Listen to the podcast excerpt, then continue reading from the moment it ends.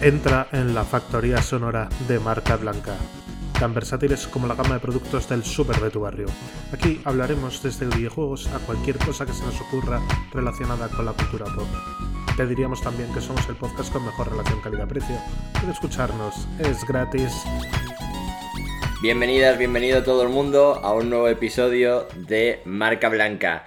Ya entramos en nuestra segunda temporada, bueno, más bien ya bastante entrados y de hecho nos acercamos a la época de Halloween, eh, una de nuestras épocas favoritas porque como sabéis metemos muchos eh, spooky episodios eh, en varias partes de las temporadas y ahora más que nunca tenemos más cosas de las que hablar relacionadas con historias de terror y otras que no son de terror aunque den cierto miedo. pero para todo ello tengo aquí a mis queridos compañeros. ¿Qué tal, Fran?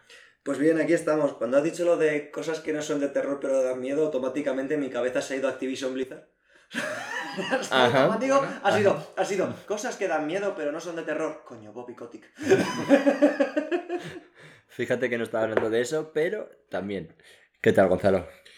Mm, bastante bien. Eh, creo que también debemos una disculpa a nuestra audiencia porque les dijimos que iban a tener un programa cada dos semanas y creo que ya va cerca del mes. Es que claro, la temporada de la, temporada terrorífica también ha afectado a nuestros eh, eh, terroríficos, terroríficos calendarios, terroríficos micrófonos. Eh, pero bueno, aquí, aquí seguimos un poquito más tarde de lo esperado, pero con muchísimo contenido para este episodio. Lo primero de lo que vamos a hablar es de uno de los lanzamientos de, de disponibles día 1 en Xbox Game Pass, que es Scorn. ¿Qué es Scorn? Gonzalo, cuéntanos. Scorn es una cosa preciosa. Em, es. Y terminamos el podcast. Muchas gracias por escucharnos y ya volveremos con. es lo más parecido a una pesadilla eh, dirigida por Giger, como quiera que se pronuncie, ese señor que me cae también, y que era el diseñador detrás de todos los proyectos relacionados con Alien, sobre todo la creación del xenomorfo.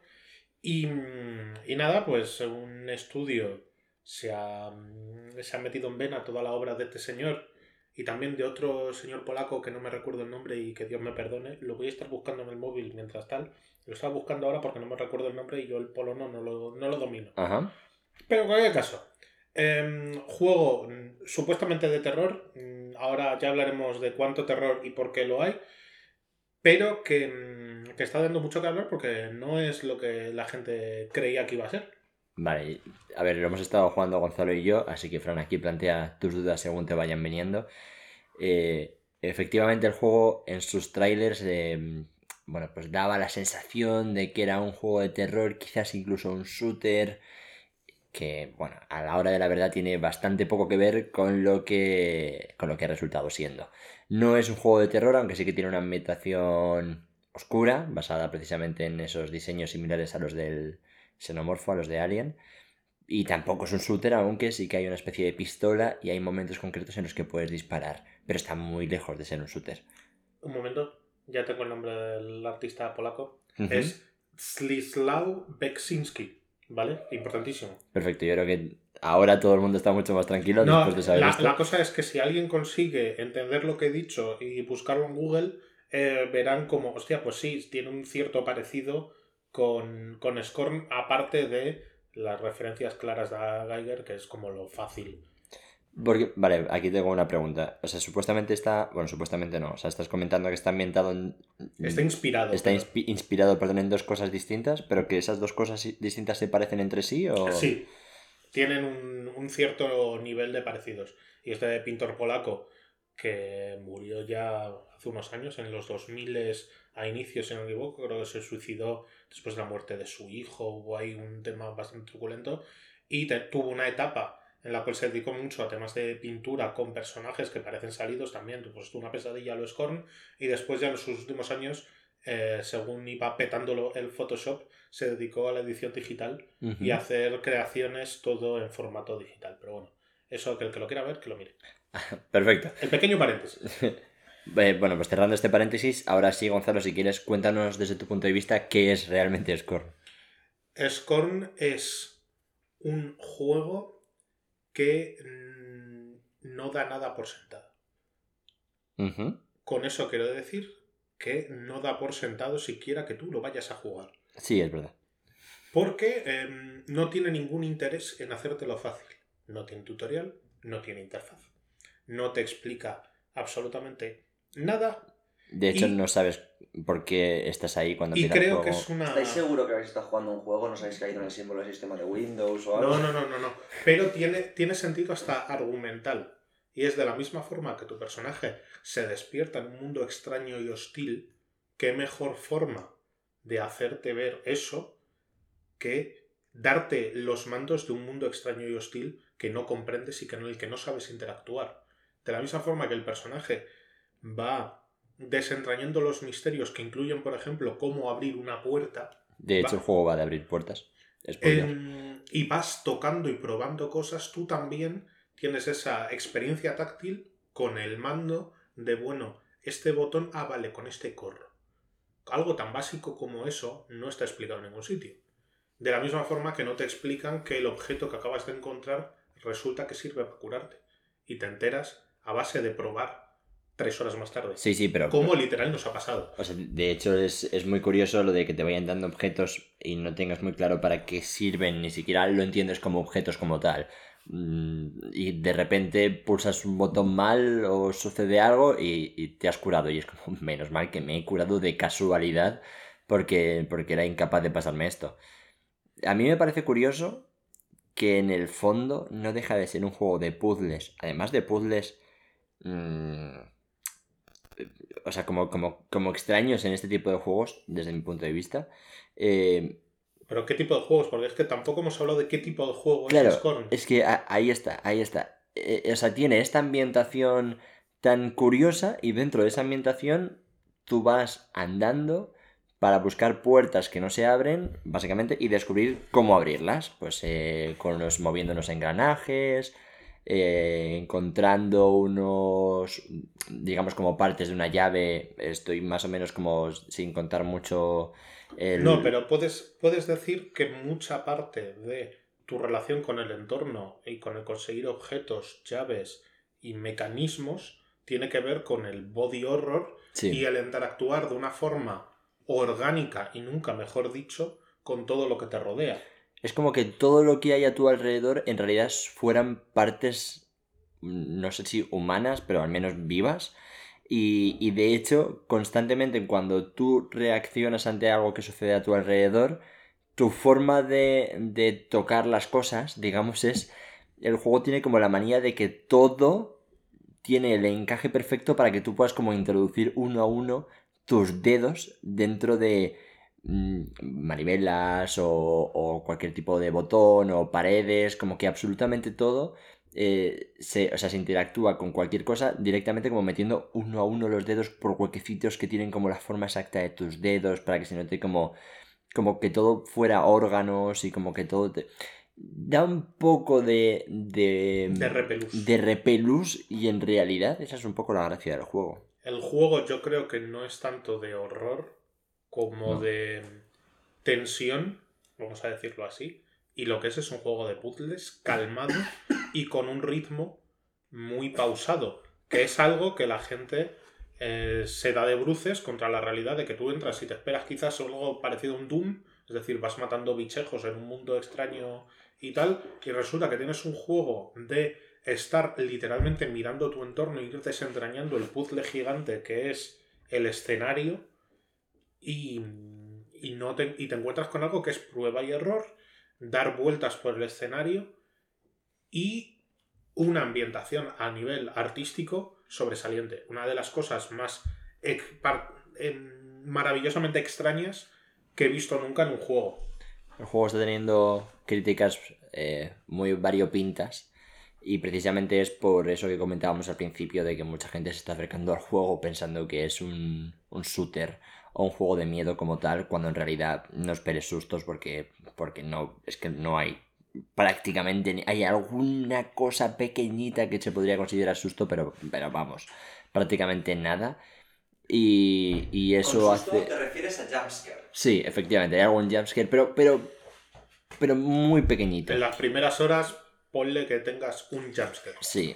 Eh, Y, realmente mm, eso es lo que está haciendo que la gente no lo esté valorando como, como lo que es.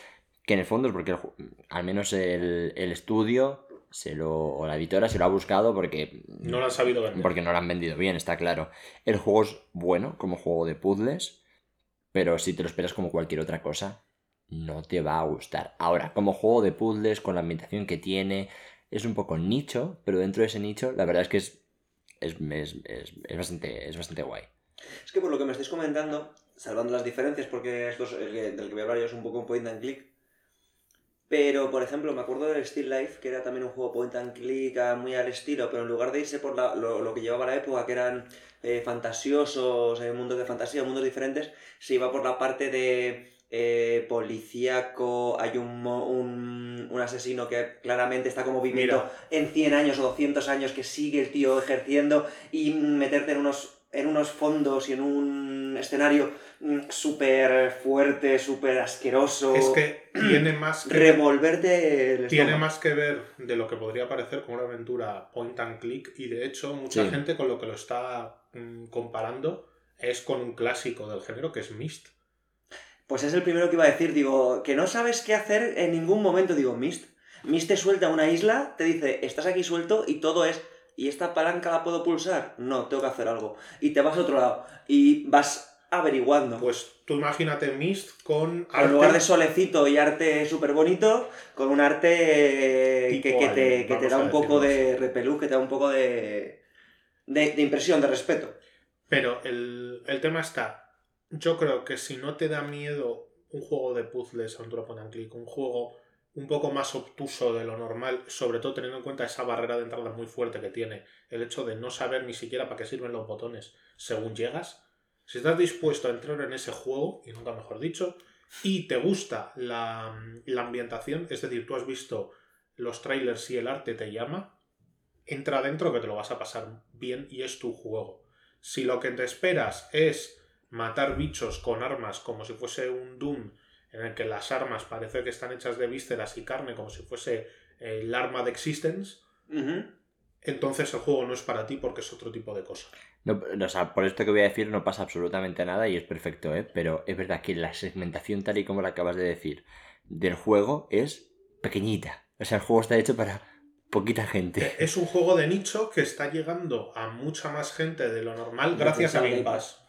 Sí, efectivamente. antiguamente ese juego a lo mejor no te lo hubieras comprado, pero teniéndolo gratis día uno en Game Pass, lo pruebas. Y yo creo que parte de la estrategia de comunicación del juego en el sentido de intentar venderlo como un Doom y casi no haber sabido a lo que nos estamos enfrentando hasta el día de lanzamiento.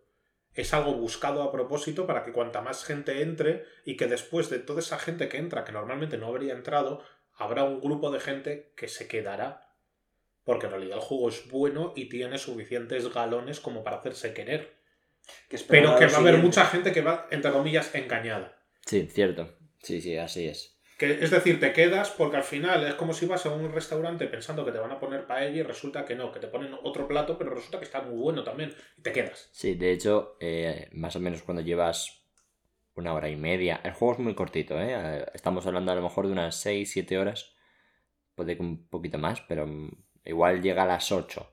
Pero vamos, había gente que incluso decía que en 5 horas se podía pasar. Si te lo pasas a la primera y entras en el juego rápido, Mm, podrías llegar a hacer un speedrun, digamos, de 5 orillas. Pues cuando llevas aproximadamente hora y media, vamos a decir, te dan una pistola y en ese momento tú dices, bueno, pues ahora sí, va a empezar un poco la acción y empiezan a aparecer unos, eh, unos digamos, enemigos, eh, unos elementos a los que puedes disparar y, y cuando disparas la primera vez dices, ah, ¿qué era esto? Y, bueno, más que una pistola, lo que tienes es una herramienta que. que, bueno. Sí, la primera arma es como un pistón mecánico que recuerda un poco a la boca del xenomorfo, vamos a decir, que se expande y pega el golpe y revienta cráneos en alguna de las películas, pues un mecanismo similar. Sí, y los enemigos son una especie de luces que no se mueven prácticamente nada, así que es un a ver, El juego tiene un repertorio de enemigos muy discreto. Sí. Es decir, eh, que son tres, cuatro enemigos los que hay en todo el juego, en plan de modelos diferentes. Y también tiene la putada de como para hacerse el duro, para hacerse el difícil, lo que te pone es El chulo. Eh, muy poca munición, tienes que gestionártela bien y si no, lo vas a pasar muy putas. Sí, o sea, es verdad que la parte de disparos no es para nada su fuerte, pero es que además llega un momento en el juego en el que se pone un poquito pesada. En el sentido de, no es un shooter, ya lo hemos hablado, ta, ta, ta, pero de repente empiezan a aparecer enemigos que son un poco como... eh, Como que en realidad dices, bueno, si de esto va el juego, pues que los enemigos o me los quiten o, o al menos que no me pongan tantos, porque me están interrumpiendo todo el rato y no son nada El divertidos. problema que tiene es que el- las mecánicas de combate no están. no son divertidas. No. Que también el juego no busca ser divertido per se. Busca hacerte pensar, busca hacerte em, sentir cosas. Pero eh, está un poco medido con calzador, esa parte, quizás. Sí, efectivamente. Witcher 2. Tampoco se tiene unas mecánicas de conflicto divertidas. Bueno, Eh, em, discutible. Es decir, es- es- está considerado un buen RPG porque también el combate es divertido. meh, meh. Ahí podemos discutir largo y tendido. A ver, más divertido que el Cyberpunk 2077, te digo yo que es. Ya, bueno, coño, pero, pero es que es comparar a, a Dios con un gitano. ¿no? Sí, sí. Bueno, y hablando de, de cosas que dan miedo, no sé si quieres comentar algo más del Scorn, Gonzalo, o con esa recomendación. Yo, yo, yo lo que digo es un juego que no es para todo el mundo, pero si de verdad, si tú entras a Google, ves las imágenes y dices, uh, me gusta, dale, porque a nivel de ambientación pocas cosas hay mejores. Es decir, creo que a nivel de dirección de arte, tanto por la parte mm, gráfica como por el sonido, que también el sonido es, Es bueno, sí. espectacular. Sí, y se ve, y se ve muy bien, ¿eh? Gráficamente no lo hemos dicho, pero más allá de que tiene una dirección de arte bonita, el juego se ve muy bien. Eso y es está muy cierto. bien optimizado y funciona de la leche en todas las plataformas. Es que hasta en las series S se mueve, que da gusto. En la, en la Steam Deck había comparativas que era como, hostia, no me puedo creer el rendimiento que lleva esto en un bicho portátil de bajo coste, entre comillas. Em, es un juego que tiene un cierto mimo detrás y que yo recomiendo con asterisco. Es decir, si, si lo que hemos dicho te llama la atención, entra porque es tu juego y es un tipo de juego especial. Es decir, es muy difícil que haya un juego similar a este siquiera en todo el año. Estoy, estoy de acuerdo. Voy a hacer una pregunta. ¿Es salida día 1 en Game Pass, en, otro, en otras plataformas, en Steam y tal? ¿A cuánto está? ¿A ¿Cuánto, Eh, Creo que son saliendo? como 20 pavos. ¿En Steam? Creo que sí. ¿En ordenador y en, en- en PlayStation está también? Creo que también. No, era como que estaba a 20 euros en las típicas Instant Gaming y similar, pero en el resto están como a 40. Mm, Ahora mismo me estás haciendo dudar. Y, eh, Porque eso es importante también, porque volvemos a, a la famosa lucha. Igual tú tienes la Play 5 y sin saber si quieres meterte, si te va a gustar de verdad o no. En, mm, en Play no está, ¿eh? Es, eh, en Play no está, en no. Steam está a 40 euros. Yo creo que es, es PC y, y Xbox. Ah, sí, que creo es que tenía algún tipo PC y de. PC blanco. Sí, efectivamente. eh, creo que tenía algún tipo de exclusividad Game Pass. Me suena. Durante los ya- primeros X meses, ¿no? Creo que sí. Pero vamos, en Steam está y en Steam son 40 euros. Y si lo compras en esa clase de sitios que te venden el aquí, eh, suele estar en torno a 20, por lo que he visto. Incluso algo menos. Así que. O pagarte ah, un mes de Xbox Game Pass. y- A 1,99 y ande. Bueno, dicho esto, eh, seguimos hablando de... Xbox, Microsoft, Tito Phil, contrátanos, que te queremos. Os queremos a todos, ¿eh? Si nos queréis contratar desde otro lado, también os Oye, queremos. Sony, que aquí empezamos a dejar de darle hostias a la Play 5, no pasa nada. A quien, a quien vosotros queráis. eh, nosotros estamos aquí deseando jugar al God of War, deseando también recibir una Steam Deck. Nosotros no, La verdad es que no hacemos esas cosas nada. he jugado al Mario and Rabbids, que sí, Hasta Facebook, Facebook, mándanos, mándanos gafas. Uf. Mándanos gafas, Facebook. ojalá. Me vendrían bien. Sí, a mí también. Así juego al Alex de una vez. Eh, dicho esto, eh, vamos a hablar también de nuevos juegos o juegos que están por venir y juegos que de verdad dan miedo. Y en esta ocasión hablamos del regreso de Konami con Silent Hill. Es que a mí Silent Hill me pasa como Star Wars. Dios mío, qué fandom tiene una saga con una película y media buenas. Eh, estás, está pasándote ese es típico hot take que te has pasado de frenada, ¿eh? Yo he de decir, y voy a empezar dejándolo claro, que nunca he jugado a ningún Silent Hill. Yo he de decir que. em, me- em, ¿cómo, decir esto de forma tal? Me gustan más las películas de Silent Hill que los juegos de Silent Hill. Sobre todo me gusta la primera película de Silent Hill, que me parece cojonuda. Eh, y los juegos, pues he toqueteado muchos, me he pasado un total de el PT. Vale, fantástico. O sea, igual que yo. a juegos de, Silent Hill, a mí sí, sí, me gustan, me han gustado de, de siempre. Bueno, eh, Gonzalo lo sabe. Yo, a mí me gusta mucho la temática de, de miedo en este tipo de juegos. O sea, eh, tanto Silent Hill como los que salieron coetáneos suyos cuando la Play 3, el Obscure. No sé si os acordáis de ello, el Obscure, el 2, que me encantó. Que tenía ese, ese, toquecito también japonés de cómo era el instituto y cómo ibas avanzando y cómo realmente el juego sigue hacia adelante, hagas lo que hagas. O sea, tú vas con cuatro personajes, tú puedes llegar al final con uno o con cuatro. El final es diferente, pero, tu historia es tu historia. Pero eh, dentro de todo esto, por ejemplo, yo guardo con mucho cariño el, el primer Silent Hill, que cómo consiguieron hacer esa pedazo de ciudad en el ladrillo que era la a nivel de, hardware la, la Play. Em, eh, jugué al 2, eh, el 3 he de decir que lo salté, y luego jugué en la PSP al Shattered Memories. Y después el y luego el PT, pero, pero no te has jugado ni al Downpour, ni al Homecoming, me ni faltan ahí dos porque ya ahí perdí la gala, no tenía yo capacidad en el, primer momento financiera y luego al consola que. pero siempre me ha gustado ese tipo de juegos. Y hombre, yo soy uno de los que me ha alegrado mucho cuando me he enterado. Pues sí, de por, que vuelve a la carga. Porque además vuelve a la carga y no lo hace con un solo juego, sino que ha anunciado un total de cuatro. Cuatro juegos y una película. Sí, que vuelve a ser del director de la primera peli, con lo cual buenas noticias, porque la segunda era bastante peor y de hecho el propio director ya antes del anuncio de esta de este eventillo, digamos, de Konami, que por cierto, ojo Konami, no vuelva a salirla así con las presentaciones porque menudo disparate. Pero ahora hablaré del disparate de Konami.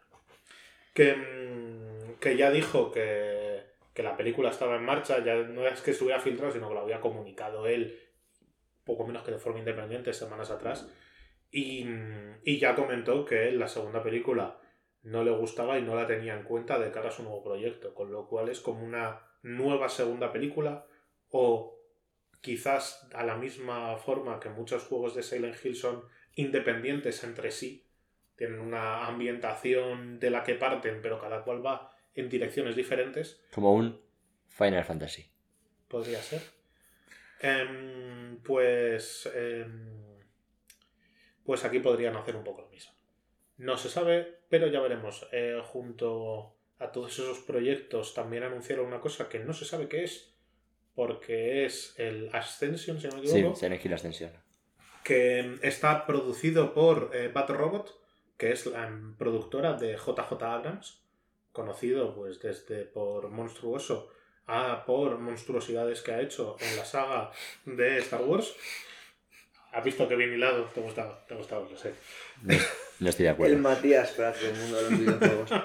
Eh, y que mm, es como una especie de experiencia interactiva comunal en la cual todo se va a emitir una vez, está grabado como con personas, se van a poder tomar decisiones entre todos, como por chat, y eso alterará el resultado de, la experiencia y del juego y su final y tal, y solamente se emitirá una vez y ya está, pero no sé cómo, cómo se va a hacer, si eso va a haber que pagarlo, si es que te tienes que meter en una especie de servicio pay-per-view en una web para participar el día que lo decidan hacer. No, no, se sabe, no hay detalles. de la misma forma que no hay detalles de prácticamente nada, porque no tenemos fechas de ninguno de los proyectos. Solo he visto eh, que uno de los proyectos que se llama Downfall, que está hecho junto a, Anapurna, em, que está, eh, por lo que he visto, ventana de lanzamiento 2023, sin más detalles, pero ese tiene año, al menos aparentemente.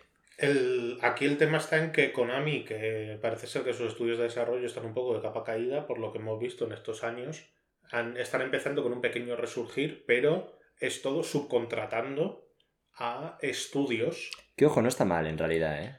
Eh, a ver, yo creo que podría, no está mal, pero podría estar mejor. Es decir, creo que seguro que había alguien mejor que Bluebird Team. Ah, eso estamos de acuerdo. Eh, de hecho, en el momento que se anunciaron cuatro, dije, pues 100% aquí tiene que estar el de Bluebird Team. y, efectivamente ahí estaba. Lo único bueno es que van a hacer el remake de, de Silent Hill 2 y al ser un remake no van a tener muchas licencias creativas para... No, y que eh, está metido parte del equipo original japonés supervisando el desarrollo, con lo cual, pues Bluebird quizás con Correa quizás eh, tienen... se les funciona, puede salvar. funciona mejor, sí, sí, sí. Pero, em, hablando de Konami, hablando de rumorología, las mismas personas que decían que el Silent Hill 2 existía y lo hacía Bluebird Team, dicen que Konami tiene otra gran saga guardada en un armario. Metal Gear. Ajá.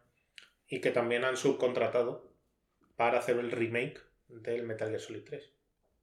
Si es Oh. que vamos a ver, después de que lo hiciera Rockstar y lo bien que le salió, ¿cómo no lo van a hacer el resto? Tengo, tengo- tengo una pregunta. ¿No han llamado a, a Groove Street Studios? No, Con lo no. bien que les salió la Definitive Edition. En No. serio, yo lo hubiera hecho. Bueno, pero vale, es que son, son preguntas de... Es, es que yo esto me lo he callado hasta ahora, ¿eh? Os he, os he soltado el bombazo aquí. ¿Por qué, por qué Metal Gear Solid 3 y no 1? Porque en el- la línea temporal el 3 está antes. Sí, bueno, pero... Y es uno de los más recordados, de la misma forma que el- están aquí remaqueando el, el 2. Sí. Que es el más, bueno, más conocido. Vale, aprovecho, aprovecho para hacer otra pregunta. Eh, yo que no he jugado a ningún Silent Hill, como he dicho antes, Empieza por el 2 sin problema, sí. ¿puedo empezar por el 2? Sí, sí. Es, es aconsejable empezar por el 2. Sí. Es decir, El 1 piensa que jugarlo el 1 original eh, es complicado, el, el- sobre todo el- en el momento. Tú estás acostumbrado a un tipo de juegos y la evolución lleva, te llevaba a lo que era la Play, eh, la Play 1 y verlo en 3D y tal es brutal. te- te- te- en el momento mm, estallaba tu cabeza. Sí. De con una ciudad entera hecha en Sí. 3D. eh, o sea, ¿cómo? ¿Dónde, ¿Dónde lo has sacado? Hoy por hoy el hecho de que no puedas ver más allá de un metro y medio. Porque ahí está. O tener que jugarte los remakes HD que le quitaron toda la No. mierda directamente. ten- tengo, tengo otra opción. Tengo otra opción. Yo La, sabía, la- que- la- la comunidad modder. sabía yo que esta pregunta iba a llegar. Así que he hecho los deberes. Vaya. Em, el Silent Hill 2, como buen juego que no se ha hecho nada con él en mucho tiempo, se le considera abandonware y se puede descargar de forma gratuita sin infringir ninguna clase de derecho. Oh, Con lo cual tú lo buscas en, y está en archive.org, que está en My Abandonware y páginas similares y te lo puedes bajar igual que el 3, igual que el 4. onda. Bien, hay versión de PC. Bien. Hay modders. Y hay una Enhanced Edition con mejores gráficos que esa bosta que hicieron para eh, Play 3 y Xbox 360 de la HD Collection. Es a la que me refería yo cuando te he dicho lo de. Y la- mejora los gráficos y sigue teniendo el doblaje original. Que Mm. por temas de derechos en la HD Collection no tuvieron. Y como además tampoco tuvieron acceso al código fuente completo, eh, se producen momentos magistrales como ese cartel de Welcome to Silent Hill hecho en Comic Sans MS. Eso, eso existe Eso y existe por lo tanto pasa. no se recomienda. Porque no da miedo, ¿sabes? Tú te ves eso y dices, te, te empiezas a partir la caja. El- la solución buena para no tener que pasar por Bluebird Team ni el HD Collection eh, únicamente disponible para jugar ahora mismo en Xbox 360 o mm, retrocompatibilidad de, de Xbox pero en Play 3 no lo puedes jugar em, es descargarte la copia de forma legal y eh, después eh, meterle el parche de la Enhanced Edition. Bueno, pues Qué bonita es la comunidad modder, qué bonito Apuntado es jugar en PC. Efectivamente. Vale, genial. Y lo único que nos quedaría que no hemos dicho es el proyecto que se supone que es el más grande. Hemos dicho Silent Hill 2, hemos hablado de Townfall, que es el hace con una purna, de Ascension, que es la, Hemos hablado hasta Gear. la, la aventura está un poco extraña que tienen que detallar más. Eh, hemos hablado de la película y nos quedaría hablar de Silent Hill F. Eh, a mí me hace bastante gracia el, el nombre. Es que me siento un poco niño pequeño, pero bueno. Em, pero bueno, lo que se ha visto, que es un tráiler un poco de la ambientación, eh, parece bastante, Pero es bastante F o F, interesante. F y tres asteriscos. Eh, es solo F, es solo F. Se ha visto una ambientación que desde mi punto de vista es bastante eh, guay, interesante. Japón, años 60, zona como un poco más alejada. Todo el tema de las flores, que de hecho hay gente que dice que lo de F viene de flower Mm, y tal. Y eh, también ha habido sorpresas con el equipo que está detrás de, ello. ¿Qué es? es? Resulta que el guion lo hace Ryukushi07, si no me bueno, Lo he leído mucho, no sé quién es. Vale, es un señor que ha hecho dos novelas gráficas, que es la saga When They Cry, por cierto, están ahora de oferta en Steam y aún así cuestan un ojo de la cara. Em, y que tienen una fama buenísima como juegos como de thriller terror. Y, yo estoy muy tentado de, de, comprármelas y como de ir abriendo boca. Y después había gente que se quejaba mucho del estudio elegido para desarrollarlo. Porque es la gente que estaba encargada de ser estudio de apoyo de ese juegazo que es el Marvel Avengers y eh, estudio de apoyo también para ese multijugador que sigue en beta eterna y que tiene una pinta un poco lamentable, que es el reverse de Resident Evil. Oh, oh. Y claro, la gente al ver eso se ha llevado un poco las manos a la cabeza. También hay que decir que em, este estudio también se ha encargado de hacer los ports de todos los últimos Resident Evil y funcionan de mil maravillas. Ha sido estudio de apoyo en los remakes y en el 7 y en el 8. Con lo cual, no todo es malo. Y es su primer juego grande y como estudio principal. Vale. Aquí, bueno, pues habrá que esperar a saber un poco más. Este es el que más pinta tiene, desde mi punto de vista, de tardar en llegar. En, el podcast de Nate the Hate, que le dedicaron un programa especial al tema Silent Hill, que de hecho también de ahí es de donde han repescado el rumor este de, del Metal Gear y lo dicen con tal confianza que me lo creo porque esta gente sabe. Em, decían que esto les huele a un 2025 como una catedral. Sí, sí, por lo menos. Por pues lo hombre, calcula que el primero sale en 2023, a lo mejor sale un segundo en 2023, el resto en 2024 y los ocho en 2025. Me pegaría bastante, bastante mucho. Y después quedan los proyectos no anunciados, pero que sabemos que existen de, de Silent Hill que estaba, por un lado, el, desarrollo con nombre en clave Sakura, que se suponía que es otro juego grande. Es decir, hay mucha gente que piensa que el, que el Silent Hill F va a ser como el equivalente a un Silent Hill 5, vamos a decirlo. Mm. Y el Sakura podría ser también a ese nivel de importancia. Pero no está anunciado, pero tenemos imágenes, es decir, si las busquéis por internet están. El juego existe, es palpable. Y después decían que el anuncio de este juego iba a venir acompañado de una demo, que la demo también sabemos que existe, más que nada porque es que en la agencia de calificación coreana, el equivalente al PEGI, lo han calificado y tenemos hasta el logo. Es decir, esa demo existe. Hay quien dice que como de la demo se ha filtrado mucho contenido, em, sobre todo en canales privados, pero que terminará saliendo a la luz, como que quizás mm, Konami se ha rayado y ha cancelado y ya sacarán el juego y a tomar por culo, ya no les corre prisa pero la demo Short Message existe, sea demo estilo PT para abrir boca sobre el juego. Y no sé, a mí me huele a que quizás tendremos más noticias al respecto de cara a los Game Awards. Pues habrá que ver Game Awards en diciembre. Otra novedad y otro gran anuncio de los Game Awards. Hombre, como suelen hacer. El gran anuncio este año pasado lo tuvieron, Alan Wake 2. Y lo tendrán de nuevo este año porque va a haber gameplay de Alan Wake 2, con lo cual ya está hecho. Los Game Awards ya han ganado. Es verdad, es verdad que es su fecha, ¿no? Toca. Sí, sí, no, está, está confirmadísimo eso. No, además Alan Wake 2 iban viendo en popa todavía, o sea, no es un juego que parece que va, va a sufrir retrasos.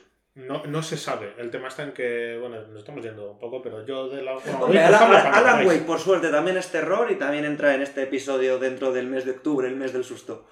Bueno, de hecho, una cosa que da mucho miedo y que produce auténtico terror es, hablando de Alan Wake, el port que sacaron de Strangis para Switch esta semana. Ah, pues yo escucho que va bien. Sí, sí. Va a 20 FPS la mayoría del tiempo, le faltan texturas eh, coge unos tonos verdes a los modelados cuando empieza los a oscuros los oscuros eh, eh, tú sabes las televisiones antiguas cuando tú pones una película y era muy negra y te salían pixelacos de mm, como grises dentro del negro hay mucha gente reportando que con ciertos niveles de contraste el oscuro no es oscuro. ¿Quién, ha hecho ese, ese port? ¿Lo sabemos? sí, pero creo que son los mismos que hicieron el remaster, que no eran no era Remedy, sino que lo habían subcontratado y que el remaster ya era un poco reguleras. A niveles En de PC se resolución. jugaba bien, eh. No, pero el- en PC, porque PC pues tira. Y aparte, Claro, el PC hace, pero- hace el trabajo. Pero que un remaster de un juego de 360 no vaya a 4K en la generación actual. Es un mm, poco raro, sí. Bueno, y que no vaya a 4K Bueno, pero lo podía que- a lo perdonar. que iba es en Switch, en, tanto en el modo dock como en el modo portátil, va a unas resoluciones por debajo de 720 y creo que en modo portátil iba por debajo de 400p. El modo portátil le había escuchado yo que iba a 320.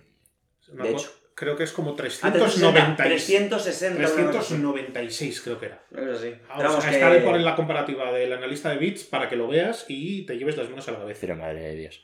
En fin. Y la Switch no es tampoco, tampoco potente como para que eso ocurra. No, no, un no juego tiene que tiene sentido. 8 años, 10 años, ¿cuándo tiene la No, pero es, es que es- han cogido el código del remaster hecho ahora reciente y lo han portado a Switch. Y como ese código no es bueno y resulta que si ya iba un poco reguleras en las consolas gordas, pues imagínate meterle ese mismo a la Switch. Pues claro, la pobre Switch pide clemencia. Es normal, es normal. Pide clemencia y una Super Nintendo Switch. Pero eso es otro, otro de esos clásicos que nunca se termina de materializar. Otro, otro, Ya viene la Pro, ¿no? ot- otro tema que seguiremos Sí, hablando ya viene. Se, se llama Steam Deck. Por cierto, estoy muy tentado de pillarme una Steam Deck esta semana. Es que la única, me ha dicho, la única que vale la pena es a partir de la mediana, de la Steam Deck, porque la, la más barata tiene un disco duro que es como entre, entre una mierda y... Tiene 64 gigas únicamente, pero le puedes meter un SD e instalar los juegos ahí. Sí, he visto mucha gente que está usando USBs con entrada tal, que, que luego me- le pinchan un disco duro de lo que quieras. Sí, bueno, pero eso es una ñapa. Pero vamos, que tiene una ranura SD, le metes un SD como haces con la Switch y a volar. Pero, pero me está tentando. Quizás de aquí a final de año me queda una Steam Deck. También se puede utilizar para grabar el podcast, chicos. Es- eso es verdad, eso es verdad. Vale, Es que a mí lo que me llama mucho la atención, y tú lo sabes que llevo tiempos, es que al final voy a acabar con las MetaQuestos. uf, las me- dos, las tres, pero eh, antes o después, porque, eh, bueno, eh, yéndome un poco por la tangente, aprovecho rápido. Las probé, las Gamsa. ¿Y qué tal? Brutal. Brutal. Muy mareado. Primera vez muy mareado, apenas pude jugar 45 minutos. Y ya bastante me parece. Pero la segunda vez en otro juego un poquito más para ET es una locura. El Fallout 4 versión VR, con todos los fallos que tiene Fallout 4 de serie, pero el poder girarte y parecer que estás en el yermo y acercarte a las cosas y tal, una sensación increíble. Pues eh, aumenta esto mis ganas de realidad virtual. Estoy Que salgan las 3 para probablemente... comprarme las 4 baratas. Pero- las 2, las dos Pero baratas. si las han subido de precio. Sí, pero ahora cuando salgan las 3 supongo que segunda mano empezaron a caer. No, si hubo evento de. Ah, que la van a subir más aún. No, como que no les interesa seguir sacando los modelos baratos y sacar un más- un modelo pro que cuesta Sí, el- como el- 800 pavos. Sí, una locura.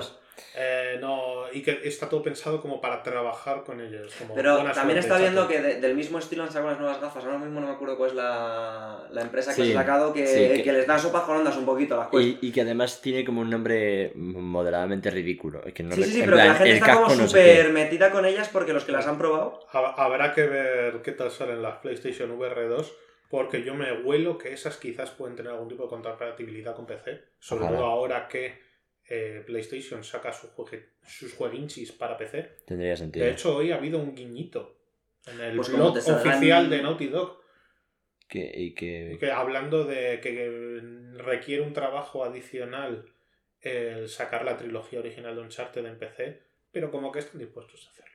Lo harán, probablemente. salga, Así que huele a que ese anuncio que caerá más pronto que tarde. De hecho, También te digo, extraña que no haya salido. Sony, Sony, mientras no saques los juegos nuevos, sean juegos que como mínimo tengan sus 3-4 años, mm, se está negando a hacer dinero. O sea, es como hay un montón de, de comunidad gamer diciendo, si lo sacas te lo compro, y Sony diciendo, "Eh". A ver, tenemos más cosillas de las que hablar y no tantísimo tiempo. Sí, tenemos. Nos quedan más o menos unos 20 minutillos de este episodio aproximadamente. Damos Así unas que. pinceladitas a la... aprovechando que es octubre y hablamos de Hombres Lobo en Disney Plus. Podemos hablar de eso, que es el futuro del MCU, espero, y también del Ojalá. futuro de- del, universo de DC, que también ha salido Black Adam. Y también la hemos visto. Pues empezamos por Marvel, si queréis. Pues Vamos. venga, la de Werewolf by Night, Sí, que en España se llama. no sé, Eh, de Hombre hecho, Lobo- Hombre Lobo por la no- eh, a medianoche. a medianoche. O, eh, Hombre Lobo a medianoche. Sí. que es eh, un, el primer mediometraje de Marvel, es decir, dura una horita, 10 de 10. eh, impresionante. O sea, es que, claro, al durar una hora no tiene momento tranquilo. Todo es útil para la trama, todo avanza la trama, todo profundiza en los personajes, todo te está dando información. Pero, y, a mí cuando se acabó, mm, me, mm, yo quería más. Pero más allá de eso, hay que hablar de qué es, no, bueno. quién lo hace, etcétera, etcétera, etcétera. Lo primero, si la ponéis y de repente la tele se os queda en blanco y negro, es lo normal. Aguantar 10 minutos para que os salga algún tinte rojo que usa el color muy bien. Pero eso es el único color que vais a ver. Porque es una película que toma como referencia eh, películas de terror antiguo, nivel. Mm, eh, de Drácula, ¿cómo se llama? Nosferatu. Sí, pero cosas como de Boris Karloff, eh, cosas muy años 30, de terror muy clásico y campi, serie B. Y consigue trasladarlo, encajar esas piezas que parecería que no tendrían su hueco dentro del MCU y consigue hacer que encaje con la parte más paranormal, sobrenatural de este universo de Marvel que hasta el momento estaba un poco en los márgenes, pero que se, está, se supone llamado a tener más espacio, sobre todo en el momento en el que salga, por ejemplo, cosas como Blade. Que es algo que este, yo creo que es lo que se está apuntando claramente, el intento de Morbius, el intento de Morbius. No, pero Morbius no es parte del MCU, se supone. Bueno, sí, no, pero sí, pero no. Blade se ha movido de fecha, ¿no? Están teniendo problemas con la película. Sí, bueno, están teniendo problemas con la producción y quien dice que se la van a terminar hasta cancelar. Es que por lo visto el nuevo, el nuevo Blade ha decidido que todas las eh, escenas en las que le piden que abra los ojos los ha abierto. Entonces, como ya no hay nadie que pueda tenga que retocar ojos por encima porque el actor se niega a abrirlos, ya no es lo mismo que las primeras. es una broma muy mala. Sí, de hecho he de decir que no la he pillado. El Wesley Snipes, una, una escena de la última de Blade, que está él tumbado en, en este y vuelve a la vida, está tumbado en este de, de ah, forense, y él se negó a abrir los ojos. Entonces tú lo ves y ves que los ojos no están quietos en la cara, se están moviendo todo el rato porque el ojo abierto está hecho por internet. Ah. Porque el Wesley Snipes se negó a abrir los ojos durante la, esa Pero Marvel Trinity fue, fue una cosa. Eh, dejémoslo a un lado. Ok.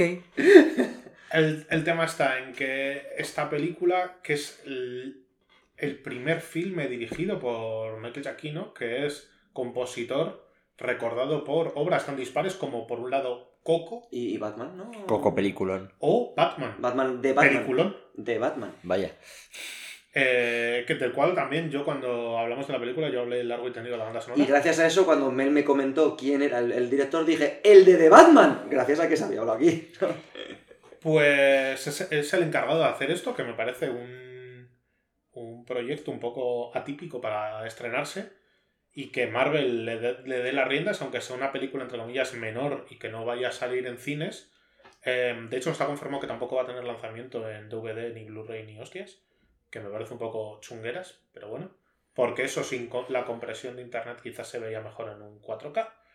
Pero eh, y también tiene personajes importantes que no voy a decir porque spoilers, pero que tendrán su importancia más adelante en el universo DC.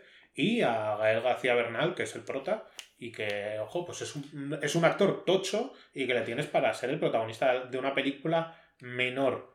Huele a que saldrá en más películas. Y lo hace muy bien. A ver, es cierto que, eh, pues, por muy bueno que sea el producto, es, eh, está entrando un poco por la por la puerta de atrás al universo Marvel, así que sí, pero también es verdad, está entrando por la puerta de atrás, pero esto igual, siendo este producto sin el apoyo de Disney, en este caso se hubiera comido probablemente mm, hablar de ello cuatro personas y no hubiera llegado a ningún sitio, y en cambio estoy seguro que gracias simplemente a estar en la plataforma de, del ratón, eh, está teniendo muchísima más importancia y mucho más y, y lo está alcanzando muchísimo no, no, no, a, a, mí lo que me da la sensación es que se abre un mundo de posibilidades para Marvel. Y no digo a nivel argumental sino digo a nivel de experimentar con los formatos y con las historias. Y lo que creo es que lo mismo que está empezando a suceder con las series que está teniendo muchas quejas de es que esta serie no me gusta, es que me tengo que ver todas las series de Marvel para saberme el MCU y si me pierdo una reviento y es que esta no me ha gustado, porque es que esta es como para chicas, es que esta no caja conmigo, es que esta se mete con los incels y claro, como soy muy incel me revienta. Eh, XD. No, no, estamos hablando de ninguna serie en particular. En ninguna en concreto. Todos, todos sabéis de qué estamos hablando. Pero eh, lo que creo es que de la misma forma que el lector de cómic no se lee todos los cómics de Marvel o de DC, todos los meses, Las todas sagas las que le tramas, interesan. y, y simplemente se considera que eres una persona adulta y que eres capaz de sacar cosas por contexto si te pierdes alguna peli, creo que Marvel va a empezar a jugar y esa misma estrategia la va a trasladar a contenidos de Disney Plus. En plan de, oye, si una cosa de un hombre lobo no te llama la atención, no te lo veas. Ya cuando le presentaremos, pues simplemente te daremos las pinceladas simplemente para que lo entiendas. Y si te ha gustado mucho cuando lo hemos metido y has descubierto que Pues eso que puede en un primer momento no te ha gustado, lo has disfrutado, la tienes atrás y es una horita, no te va a quitar mucho tiempo. Pero yo creo que esa misma estrategia que podría empezar a aplicarse a gran parte de las series que tienen en, en Disney. Plus y creo que si siguen por ese camino nos esperan grandes cosas porque es quizás lo que más me ha gustado de la fase 4 ya no por la ambientación que evidentemente todos sabemos un poco de qué palo vamos aquí cada uno y Y que está muy bien llevada. Está Pero es que está- está bien hecha. es, Es que que- está es mejor que- hecha que muchas de las series que han sacado Sí. Que los personajes en una maldita hora tienen profundidad. Tienen cambios. Tienen.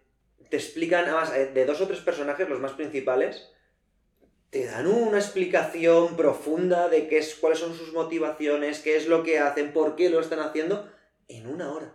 Y aparte, acción. Y aparte, monstruo. Y aparte. Y aparte, carta de presentación de toda una rama, digamos, nueva casi del MCU. Conseguir todo eso en una hora y hacerlo bien era muy difícil y ahí se consigue, con lo cual chapó. Qué guay. Qué guay. Pues eh, nada, la veré porque es verdad que todavía no la he visto. Sí que estoy al día con las series y he terminado She-Hulk. Eh, abogada Hulka en español. Abogada Julka. Sí, en español. Eh, pues cada vez que lo. En fin. Em, pero, pero bueno, pues eh, veré. Y si veré- alguien escucha abogada Julka no puedo evitar pensar en Bender cantando. Mm. ¡Abogada soltera! Eh, veré, veré esta recomendación, por supuesto, y estoy seguro de que me va a gustar. La que tampoco he visto y vosotros sí, y tenéis que comentar, aunque creo que esta podría entrar como parte del spooky episodio, es Black Adam, ¿no? ¿Pero por qué? ¿Porque dices que es malilla? Yo he escuchado mucho que es bastante regulera. Yo creo Pues que es cojonuda y una de las mejores películas del DCU en mucho tiempo. tanto, tanto como eso yo Vaya. no diría, pero es un entretenimiento muy digno.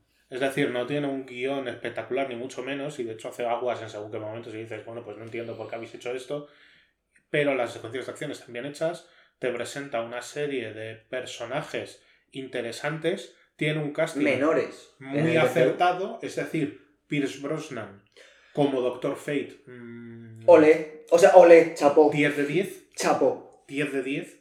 Eh, Hawkman mm, me ha, me ha molado. Muy bien hecho. Además, eh, han dado mucha fuerza en que Hawkman es muy, basada en su, en su propia tecnología, una tecnología muy avanzada, dentro de incluso su propio avión, su propio tal, su propio tal.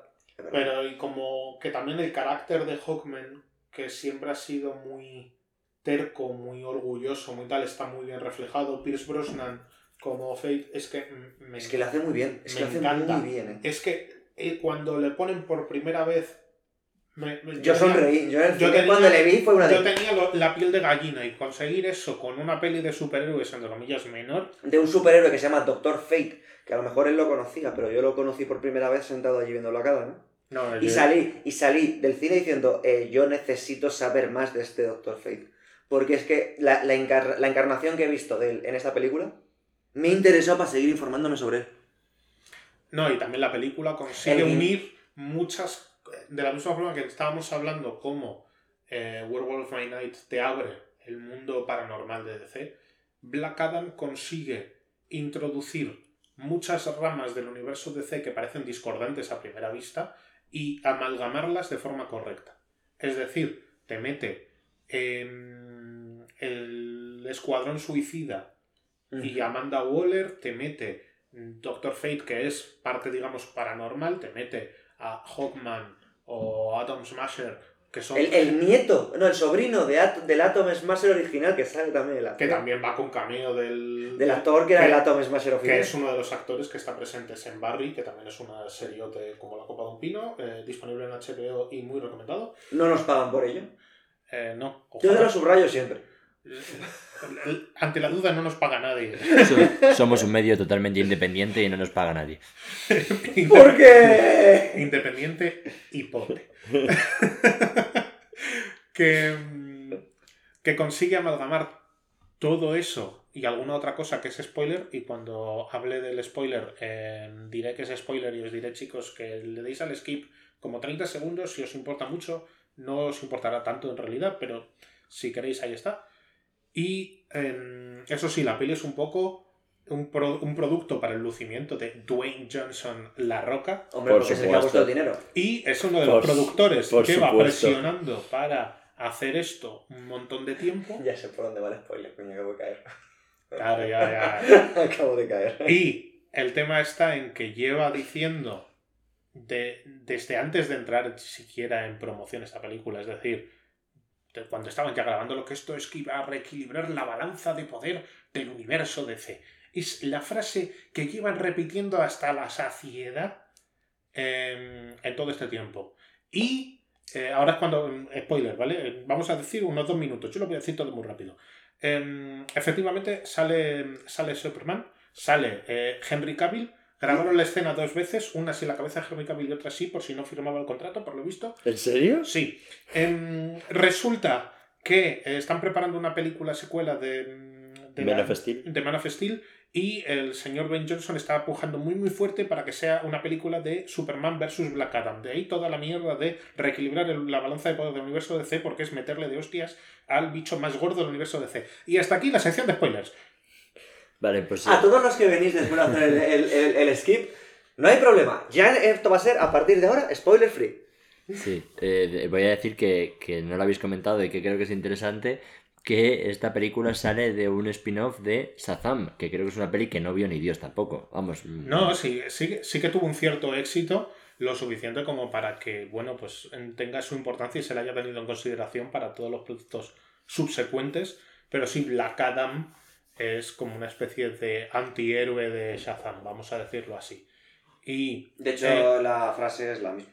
pero vamos, Shazam. Black Adam lleva, digamos, en el candelero de forma sutil para DC un tiempo. Es decir, era un personaje muy importante ya en Injustice 2, el videojuego. cierto. Y de eso hace. mm, ¿Qué? ¿Cinco años? Sí, sí, se pasa Es mucho decir, tiempo.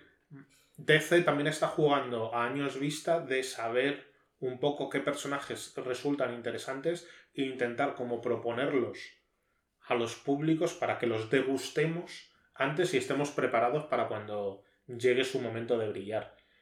Y, y pues eso, mm, de hecho también sobre Kandak y Black Adam ya había referencias muy muy sutiles en creo que era el Escuadrón Suicida la Nueva y en Wonder Woman 1984. En Wonder Woman, no recuerdo, en un mapa están hablando no sé qué y de fondo sale como que están marcando la zona de Kandak. y Para, también, la- sa- para no, la- el mineral que sale de ahí. no, y así. también salían unas noticias en una pantalla, en una, en plan de mm, el ataques terroristas contra el gobierno promocionado por Intergang en el país de Kandak, eh, situación de máxima alerta y tal, como en plan rol de, en las noticias de noticia de última hora en CNN abajo. Que parecía en el momento un guiñito y ahora realmente es una puertecita, una ventanita a otra película. a No, otra y es que estaban sucediendo en paralelo. Claro, claro, claro. De hecho, aprendes qué son esos ataques terroristas. Y también te explica por qué según qué personajes no estaban disponibles en Kandak, porque es que estaban haciendo otras cosas por ahí. Luego, por ejemplo, sin entrar en mucho spoiler, una cosa que me pareció muy curiosa de la película, y es algo que, por ejemplo, ya me gustó en la de los Vengadores, la que. mm, En la que. La, eh, joder, ¿cómo se llama? En la que les tienen que poner fin. En Civil War. Que, que empiezan con la tontería que van a matar a gente y ahora es que, es que- es que cada vez que os metéis en un sitio se lía esto y la gente en contra de ellos o a favor de ellos y tal es algo que también es un, un hilo conductor en esta, en esta película, ¿no? Sobre la actualidad del país donde ocurre, la persona que va a aparecer y cómo la sociedad alrededor y la sociedad mundial responde ante eso me pareció muy bien llevado, me parecía más un par de veces de echarle en cara a los superhéroes, entre comillas, eh, el, es que aquí los superhéroes solo venís para esto y para esto, pero muere de hambre, eh, de, gente, de gente de hambre todos los días. ¿Dónde está vuestra justicia entonces? Entonces, es un momento en el que la sociedad ya no es "Ah, Superman, Batman, qué mono, qué chulo. No, no, la sociedad está un poco hasta los cojones de esta gente que aparece, te destroza un edificio y se piran. Y a la gente del pueblo ya no es los que toca reconstruir, perder su casa o, o tener que comprarse una casa nueva y tal. Y es un tema que a mí siempre me ha interesado mucho y... A mí me, me resulta un poco chocante y para mí la mayor queja sobre la película es como, entre comillas, juega un poco a dos bandas, en el sentido de los paralelismos entre Kandak y otros países reales de Oriente Medio existen y Vale. la película intenta ir como de guay y no El lo has pillado. casi de es que tenemos un gobierno totalitario y no nos habéis hecho caso en toda la vida y solamente os empezamos a interesar cuando nos empezamos a revolucionar contra nuestro estado opresor. Mm. Hasta entonces nos importábamos una mierda y ahora porque el pueblo... Ahora somos los poder- malos porque estamos quitándonos a esta gente de encima. Porque a vosotros os interesa tenernos aplastados. Y con eso, y no quiero entrar a spoilers de cómo acaba la película ni de qué sucede después y tal, Que no es un poco a dos bandas, en plan de, pero es que también soy malos, ¿eh? Y es Que, como, que- que no es Es- Pero es que te, te deja un sabor de boca de, bueno, pero la gente de Oriente Medio no se sabe gobernar y no pueden tomar decisiones buenas nunca. ¿O cómo es esto? ¿Qué, Claro. qué es, ¿Cuál es el mensaje que me intentas decir? Porque el Ujú. mensaje es muy... Intentas tener una visión positiva, En la primera mitad de la película, sobre todo. pero lo enturbias tanto que al final te quedas con un pastiche que dices, ¿qué me querías decir? O sea, que Porque empieza- quizás no era tan guay. Em- empieza bien. Empieza muy bien en la, la- la- en la presentación de esta dicotomía, de esta lucha moral, por así decirlo. Es muy buena. Pero Y entonces llega el momento en el que, eh, oh, han... Me, me lo invento, ¿vale? Esto no ocurre en la película, vamos, voy a intentar inventarme algo para hacer el símil para que no haya spoilers, ¿no? Pero, oh, ese señor eh, ha rajado de arriba abajo a esa viejecita, pues voy y lo mato. Ya los malos sois los dos, ¿por qué le habrá rajado a la, a la viejecita? Pero tú no le has hecho un juicio justo. Vamos a ver. Vamos a ver. Vale. ¿Sabes lo que te quiero decir, no? entra en el tema de... Intenta tirar de los dos sois malos porque ninguno ha pasado por juicio, cuando uno claramente, ninguno es un santo, pero uno claramente es peor que otro. El tema está en que como Y buen repito, producto no es americano- exactamente, pero para que se entienda. como buen producto americano quiere hacer una crítica según qué Es que, cosas es que reales, pero no puede hacer la crítica que realmente habría que hacer porque sería un poco... Porque entonces habría que preguntarle sobre Afganistán, sobre Yemen, sobre Azerbaiyán, sobre... Sí, ju- justo eso iba a decir, que a lo mejor empieza como que deja la crítica ahí, pero cuando llega la hora de la verdad no deja de ser un producto Hace la crítica y- frente al, al no, es que la gobierno respuesta de- que debería dar no la pueden dar. Claro. que es el tenéis razón, no vamos o ayudamos al pueblo, pla- al pueblo plano a dar un golpe de estado dentro del país. claro. Tú cómo vendes una película... eh, Bueno, pero que ayudar a dar golpes de Estado Estados Unidos lo lleva haciendo toda la vida. sí, pero que no lo dicen abiertamente. No, bueno, de- esta película Rambo 3 va dedicada a todos los mujahidines valerosos luchadores por la libertad en Afganistán. Sí, bueno, y vete a preguntar en Nicaragua por qué, por qué allí no funcionó la democracia. Ah, Bueno, sí, ¿Sabes? Literalmente. Y, y con esto... eh, Entramos en la parte política del no, no, no. Con esto entramos en el final del Spooky episodio diciendo... Con cosas que dan miedo. Claro, Guerras. diciendo efectivamente que pocas cosas dan más miedo que la CIA. Totalmente cierto. Dicho esto, eh, Oye, no, no, se- no han llamado a la puerta. ¡Ah, socorro! Solo voy a, voy a comentar una cosa más durante los próximos 15 segundos, que es que para terminar el, el spooky episodio de estas... Episodio. de Episodio. episodio de esta Es que la, semana, la pistola que le tienen puesta en la nuca ahora mismo para que diga cosas bonitas eh, pone Los nervioso. No, no voy a decir nada bonito de momento. Y es que eh, no quiero terminar este spooky episodio sin mencionar eh, el miedo que da Gotham Knights, juego que me he comprado de salida eh, y que estoy disfrutando muchísimo a pesar de, de que es un juego que parece mierda. hecho al principio de PlayStation 3. Oh, Eh, dicho, dicho esto, estoy bastante seguro que en cuanto le metan un par de parches va a ser un juego bastante divertido. Eso Creo que, voy ¿eh, a, creo que voy a esperar a que eso suceda. No, no, no me parece. No, no me parece. Tú no- no te has gastado 60 ñapos 80 ñapos que están saliendo ahora para jugar a un juego y tener que decir, Bueno, bueno, en los próximos meses le meterán un par de parches y ya será mejor. No, Porque no, en un par de porque- meses cuesta eso es como- 30 euros. Eso es como el que se compra un coche y le dicen, no, si es que hay un cilindro que no funciona, pero en un par de meses te lo mandamos a casa y lo montas tú. Mientras No, tanto- ¿sabes? Mientras tanto, lo que haré será jugar al Mario and Rabbids Sparks of Hope, que también me he comprado de lanzamiento y que estoy disfrutando muchísimo. Un juegazo, recomendación absoluta. Llamándose Hope, seguro que no es Star Wars. No, no es Star Wars. que mm, yo hago una invitación a Joshua abiertamente a que utilice la devolución de Amazon. Y se lo compre dentro de tres meses cuando ya estén los parchecitos. Eh, la verdad es que tiene cierto sentido, probablemente lo haga. ¿Sabes? Porque te ahorras 30 euros que quizás te los puedes gastar en otro juego. Sí, efectivamente. Y no, y porque te han vendido un producto roto. A mí mañana me compro una, una camiseta y viene con un agujero y la devuelvo. ¿Por qué tengo que perdonarle a algo que me ha costado más incluso que venga roto, que venga fallando? Cierto. Pero de verdad, de verdad que tengo esperanzas en ese juego y creo, creo que en un par de meses va a ser un, un juego bastante decente. No voy a decir un juegazo ni nada de esto, pero un juego decente. Creo que lo va a ser, ¿eh? Pero bueno, hablaremos de ello en un, en un par de meses. Habría que hablar en un, un podcast largo y tendido sobre parches de día 1 y por qué eh, estamos aceptando esto en la única industria, que Yo es la del videojuego. Yo te digo, así sutilmente, que quizás te lo puedes pasar a la carrera ahora y devolverlo a Amazon también. Eh, bueno, Amazon, no escuches esto, hablamos en unas semanas. Que se me ha roto en una semana, vaya.